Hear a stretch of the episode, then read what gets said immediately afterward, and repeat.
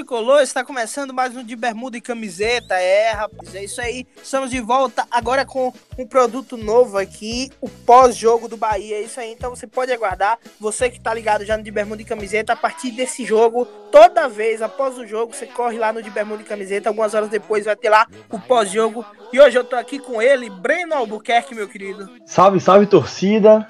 Muito prazer gravar mais um episódio, dessa vez após o triunfo, comentar esse excelente jogo, né, de Bahia e Vasco, que tá deixando a gente sonhar. é isso aí, Bahia na sexta colocação da Série A, ainda podendo ser ultrapassado após a rodada, podendo cair aí no máximo para oitavo, mas também podendo ficar em sexta ainda, e aí quem sabe virar o primeiro turno na zona da Libertadores, que seria muito especial. Breno, começa dizendo o que, que você achou do jogo, conta pra gente como foi o jogo. Olha, o jogo, para mim, foram, foram dois em um. No primeiro tempo, a gente não viu um bom jogo. É, eu achei um jogo fraco, um jogo de muitos passos errados. O Bahia, dentro da sua proposta, que a gente já conhece, já discutiu sobre, deixava o Vasco propor. Eu não, não me incomodo com isso. Eu me incomodei com o Bahia deixando o Vasco muito à vontade tive a sensação de que se o Vasco tivesse mais qualidade, ele poderia aprontar mais uma coisa, entendeu? Mas graças a Deus, eu não vejo nenhum atleta do Vasco que seria titulado do time do Bahia atualmente, pra você ver como os tempos mudaram. Mas, apesar disso tudo, no primeiro tempo, os contra-ataques que tivemos foram bastante mal executados, não havia ataque em profundidade, havia falta de apoio dos pontas, havia falta de aproximação, os laterais não fizeram um bom jogo, no primeiro tempo. O, apesar de Nino ter feito gol e Moisés ter sido o jogador com mais desarmes, na minha opinião, não fizeram um bom jogo. Até com o placar geral, do segundo tempo também, mas no primeiro tempo foi bastante ruim mesmo. Já no segundo tempo, o time voltou mais com intensidade, Roger deve ter dado os gritos. É, ele conseguiu explorar mais espaço dado pelo rival, o Vasco abriu, queria também o placar. A torcida estava em cima, pressão e tudo. E depois daquele excelente passe de Juninho, com a belíssima antecipação de Nino, a gente consegue fazer o primeiro gol. Um gol meio bagunçado, mas que refletiu como, era, como é que estava o jogo. E a partir daí o Nelson andou com o resultado debaixo dos braços. Dava para fazer o jogo com mais tranquilidade. Não à toa veio o segundo gol, com um belíssimo chute de Gilberto, com um passe de Lucas, não foi? Lucas Fonseca. Lucas Fonseca. Aquele, o, famoso, o famoso lançamento do Lucas Fonseca que todo mundo odeia, deu certo hoje. Eu não odeio não, viu? Tenho que ressaltar isso aí. Ah, não é só das vitórias que tem que falar, não. Enfim, mas com o jogo debaixo do braço vai conseguir administrar bem. Vamos ver os próximos jogos, porque o Bahia com essa sequência de resultados, hum, dá uns dados aqui. Esse é o oitavo jogo sem, seguido sem perder. 10 dos 18 jogos do campeonato sem levar gol.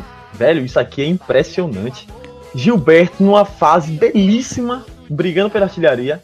Douglas sendo o melhor goleiro do campeonato. O time provisoriamente na zona de Libertadores. Rapaz, estão deixando a gente sonhar. É isso aí, a gente tá cada vez sonhando mais, achando. É... Eu já diria que não é mais nem sonho, sonho viu? Eu já digo que é uma coisa bastante real, bastante palpável. É uma Libertadores ano que vem não seria. Não seria nenhum absurdo. Não seria tratado como, sei lá. Lembra daquele time do Botafogo que todo mundo disse assim: caramba, o time encaixou, ninguém sabe como foi pra Libertadores? Sim, Esse não sim, seria sim. o caso do Bahia, né? O Bahia, se chegar o ano que vem na Libertadores, vai ser realmente porque fez um campeonato muito bom, jogadores muito bons. O Bahia se preparou para isso. O Bahia não tá caindo aqui de paraquedas, não. Quem não conhece, talvez quem não acompanha muito de perto, a galera do sul-sudeste lá que tá mais acostumado a ver os times da região deles, talvez achem que o Bahia tá caindo de paraquedas. Mas para quem acompanha o Bahia, sabe, o Bahia tem se preparado para isso há pelo menos aí uns 4, 5 anos o Bahia está se preparando para esse momento. E talvez esse momento esteja chegando. Vamos torcer para que seja esse ano. O jogo eu achei o jogo foi bem complicado. O Bahia, o Bahia começou daquele jeito. Roger Machado optou por jogar com três volantes mais uma vez, né? Recuou daquele time que enfrentado o CSA. Para mim, é, é, esse é o time que ele vai fazer. Lembrando que esses três volantes não quer dizer que seja um time mais defensivo ou nada, nada nesse estilo. É apenas que o Roger Machado opta por jogar com esses três jogadores de mais sorte em marcação e que ficam revezando. Uma hora o Flávio volta para buscar bola, uma hora o Ronaldo volta, Ronaldo volta para buscar bola e também acabam se revezando nas pontas. Tanto o Ronaldo isso. quanto o Flávio hoje caindo muito pelas pontas. Só que para mim no primeiro tempo faltou muita subida dos laterais. Exatamente. Ronaldo sofreu muito com isso com o Moisés. Exatamente. Além da má fase que hoje tiveram os dois, os dois pontas, mesmo após o final do jogo, eu considero que para mim foram os piores do jogo. Daqui a pouco a gente vai chegar nisso.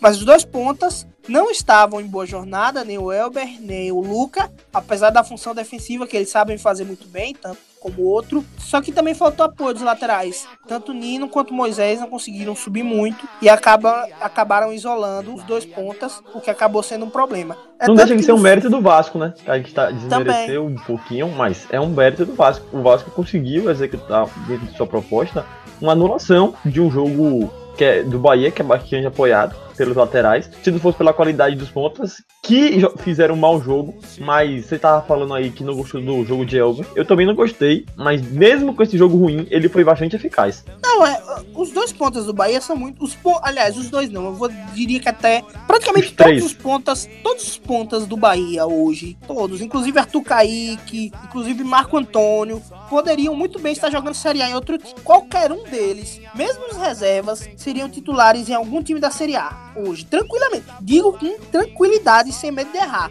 Tanto Arthur Kaique, quanto Marco Antônio, quanto Elber, quanto Luca, qualquer um, quanto o outro Arthur que tá na seleção, podia estar tá jogando, inclusive no Vasco. Sabe o que eu falta que justifica isso? Sim. Cleiton. Cleiton não jogou um jogo pela Série A. Aliás, jogou. Jogou bem mal, mas jogou. Cleiton mal jogou no ano. Fez péssimas partidas pelo Baiano. O cara é contratado pelo Vasco. E logo de cara, só pelo, entre aspas, conhecer o time, já foi posto de titular. Se ele foi posto de titular, é porque no banco do Vasco não há muitas opções. No Vasco, que não está. que está na parte de baixo da tabela, mas tem, sei lá, 20 pontos. O. o, o Deixa eu olhar aí. aqui agora, 18.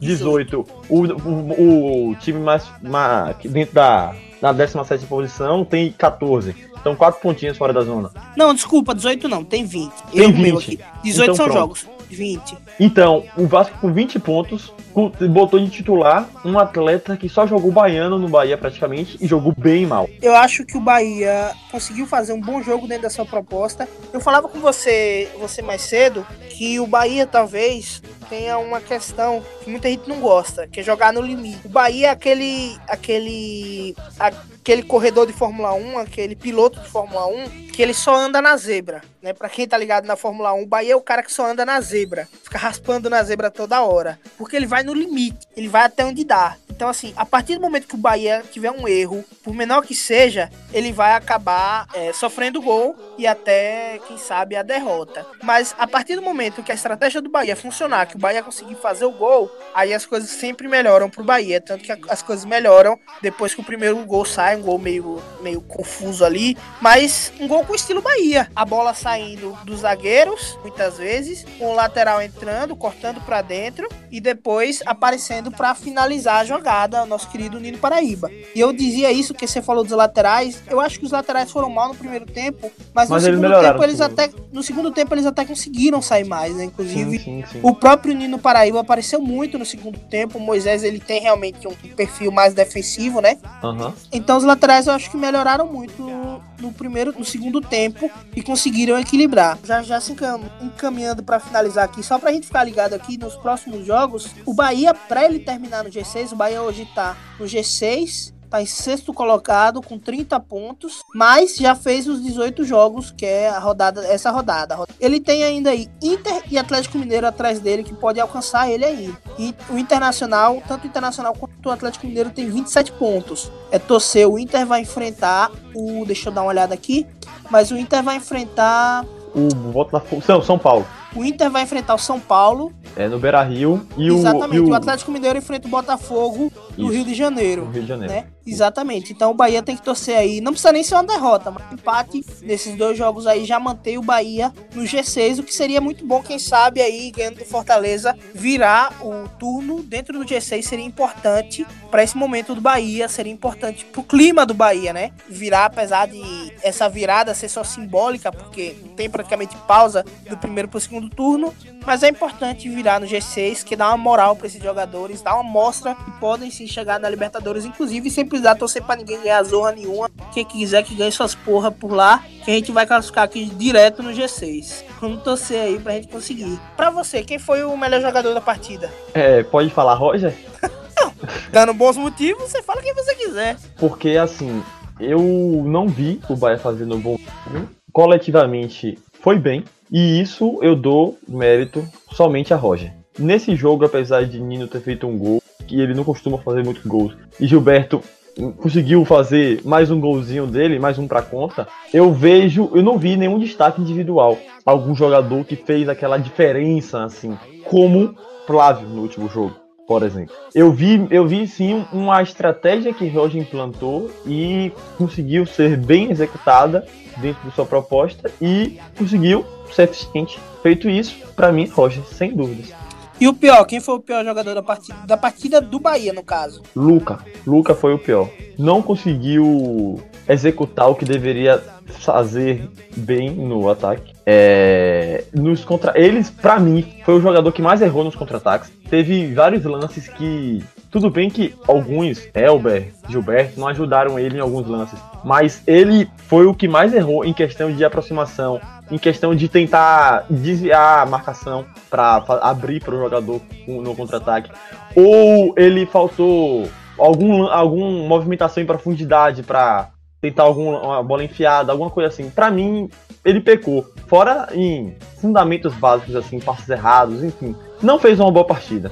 E não é de hoje, vale destacar. Bom, no meu destaque positivo, eu não vou, eu vou, não vou ficar em cima do muro como você fez na escolha Roger aí. Eu vou escolher dois jogadores. Eu vou escolher Nino Paraíba, porque para mim o gol abriu o caminho e para mim o Bahia melhora muito quando ele começa a aparecer no segundo tempo. Então para mim ele tá aí em segundo colocado, mas para mim o primeirão, para mim o melhor da partida realmente foi Juninho. Fez uma partida primorosa hoje. Fez mesmo. Cortou muita bola, apesar do Moisés ali conseguir também roubar muita bola, os, inclusive os dois pelo lado esquerdo ali. Mas o Juninho foi muito bem, tem aquele lance que ele se recupera em cima do, do eu não lembro, acho que o Rossi faz o giro em cima dele, e ele vai lá e se recupera. Então acho que para mim o Juninho foi hoje o melhor do partido. Inclusive, como eu imagino que ele não vai estar no, nos planos do Palmeiras pro ano que vem, espero que o Bahia consiga espero, viu? ou comprar ou pelo menos um reempréstimo dele pro ano que vem, porque parece que deu muito certo essa zaga. Juninho é espetacular. Um jogador fenomenal. É incrível como esse jogador não jogou sequer um jogo no ano pelo Palmeiras. Mas é porque assim, jogador é ser humano, cara. E às vezes o jogador ele não consegue se adaptar às coisas. Eu lembro dele. Assim, é bom que a gente lembre também que o Palmeiras tem bons zagueiros. O Palmeiras tem a do Dracena, tinha o IR Mina, e aí depois uhum. tem agora o Gustavo Gomes, trouxe tem o Antônio Tem o Luan, trouxe agora o Vitor Hugo. Tem o Luan, trouxe agora o Vitor Hugo. Então, assim, é compreensível que ele que num time com tão bons zagueiros ele não tenha jogado. Só que ele não conseguiu jogar também no Atlético Mineiro ano passado. E isso talvez seja muito coisa de adaptação. É o que eu falei, jogadores são humanos. Às vezes não dá certo é. aqui, dá certo ali, consegue se adaptar melhor, né? Você falou sobre com, tentar comprá-lo. Eu acho que essa uma possibilidade bastante remota. Porque quando o Palmeiras comprou ele pelo Curitiba em 2017, foi por 10 milhões. 10 milhões e um pouquinho assim. Eu não vejo o Bahia desbancando pelo menos o mesmo valor ou um pouquinho mais para contratá-lo, entendeu? Agora, uma, um reempréstimo por mais um ano, eu acho totalmente viável. É, mas assim, também ele já perdeu valor, né? Ele tá voltando agora a forma no Bahia, mas como você mesmo tinha dito, ele não conseguiu jogar em 2019 Ele passou 2019 e 2018 sem jogar praticamente. Ele fez, se não me engano, dois jogos no Atlético Mineiro. Então, assim, não, realmente o Juninho não tinha conseguido se adaptar desde que saiu do Curitiba, né? Ele tinha feito um bom, tinha tido um bom momento no Curitiba e depois nunca mais tinha jogado, agora vem recuperando sim, a forma. Então, quem sabe aí o Bahia conseguir aí um reempréstimo, talvez, ou até uma, uma, uma venda, quem sabe, uma compra. É, uma recompra aí no Palmeiras. De 2017, pesquisando aqui, de 2017 para cá, nesses dois anos, quer dizer, é, ele 2018 jogou... e 2019. Isso, é, mas ele jogou um semestre de 2019, digamos assim. Sim, sim. É, ele só jogou 22 jogos, é muito pouco. Exatamente. Para um campeonato, para um calendário brasileiro que tem aí entre 50 e 60 jogos, é muito pouco. É, é. E aí, assim, só para completar meu raciocínio aqui, para mim, o, o, pior da partida também fica com o Luca. Acho que você já falou tudo, não conseguiu dar sequência de jogadas.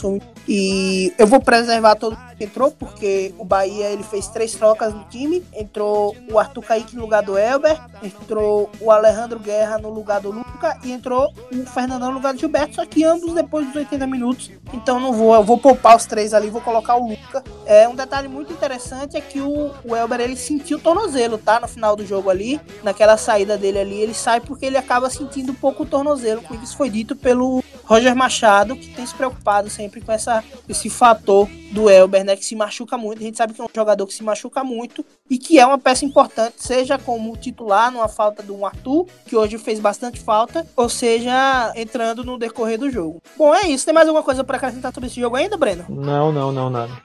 Então acho que a gente termina aqui o nosso primeiro pós-jogo, já com esse triunfo de 2 a 0 muito bom. Esperamos que seja assim os próximos também. Muito obrigado você que estava escutando aí até agora.